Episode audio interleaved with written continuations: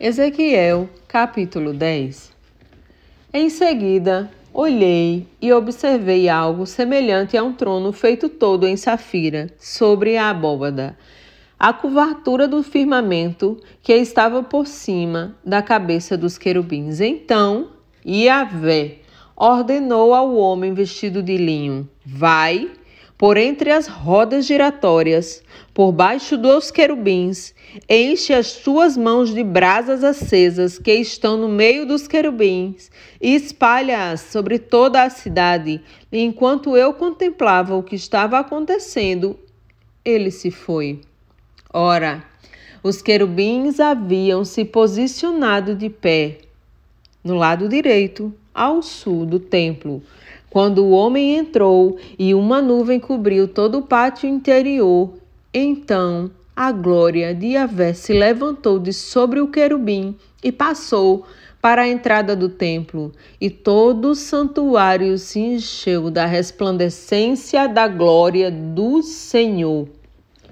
E o som das asas dos querubins podia ser ouvido até no pátio externo como a voz do Deus Todo-Poderoso, quando ele falava, quando o Eterno ordenou ao homem vestido de linho Apanha fogo do meio das rodas dentre os querubins. Ele entrou e colocou-se junto a uma roda. Então, um dos querubins estendeu a mão na direção do fogo que flamejava no meio deles, apanhou brasas vivas e colocou-as nas mãos do que estava vestido de linho, que as pegou e saiu.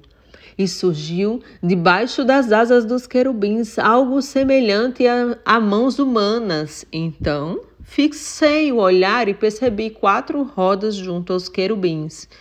Uma roda ao lado de cada querubim, e as rodas reluziam como berilo, esmeralda pura. E as quatro rodas tinham a mesma aparência, como se uma roda estivesse perfeitamente entrosada na outra. Quando elas se moviam, tinha a capacidade de ir em qualquer das quatro direções possíveis, sem a necessidade de virarem para o lado, mas andavam sempre em frente, para onde a cabeça dos querubins apontava e as dirigia. E os corpos, as costas, as mãos, as asas e as rodas que os quatro querubins possuíam estavam repletos repletos de olhos por toda parte. E ouvi que as rodas eram chamadas de galgal, turbilhão ou giratórias. Cada um dos querubins tinha quatro faces. Um rosto se assemelhava a um boi, isto é, querubim, o segundo de um homem, o terceiro de um leão e o quarto de uma águia. Então os querubins partiram em direção às alturas. Eles são os mesmos seres viventes que observei junto ao rio Quebar. E, quando os querubins andavam, as rodas giratórias ao lado deles também se movimentavam. E quando os querubins erguiam suas asas para se elevar da terra, as rodas não deixavam de segui-los de perto. Quando eles paravam, elas também paravam. E quando eles se elevavam, elas também se elevavam junto, pois o ânimo das rodas era controlado pelos querubins.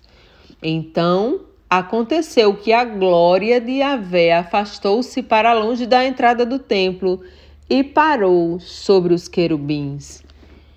Enquanto eu contemplava tudo isto, os querubins estenderam as asas e se elevaram do chão diante dos meus olhos, sempre acompanhados pelas rodas giratórias, e pararam à entrada oriental do templo do Senhor, e a glória de Deus de Israel estava sobre eles. Ora, estes seres viventes são os mesmos que eu tinha observado debaixo do Deus de Israel, junto ao rio Quebar, e compreendi que eram querubins. Cada um tinha quatro caras e quatro asas, e debaixo de suas asas havia o que parecia ser mãos de homens. Suas faces tinham a mesma aparência daqueles que eu tinha visto próximo ao rio Quebá, e todos se movimentavam sempre para frente, sem nunca virarem para os para quaisquer dos lados.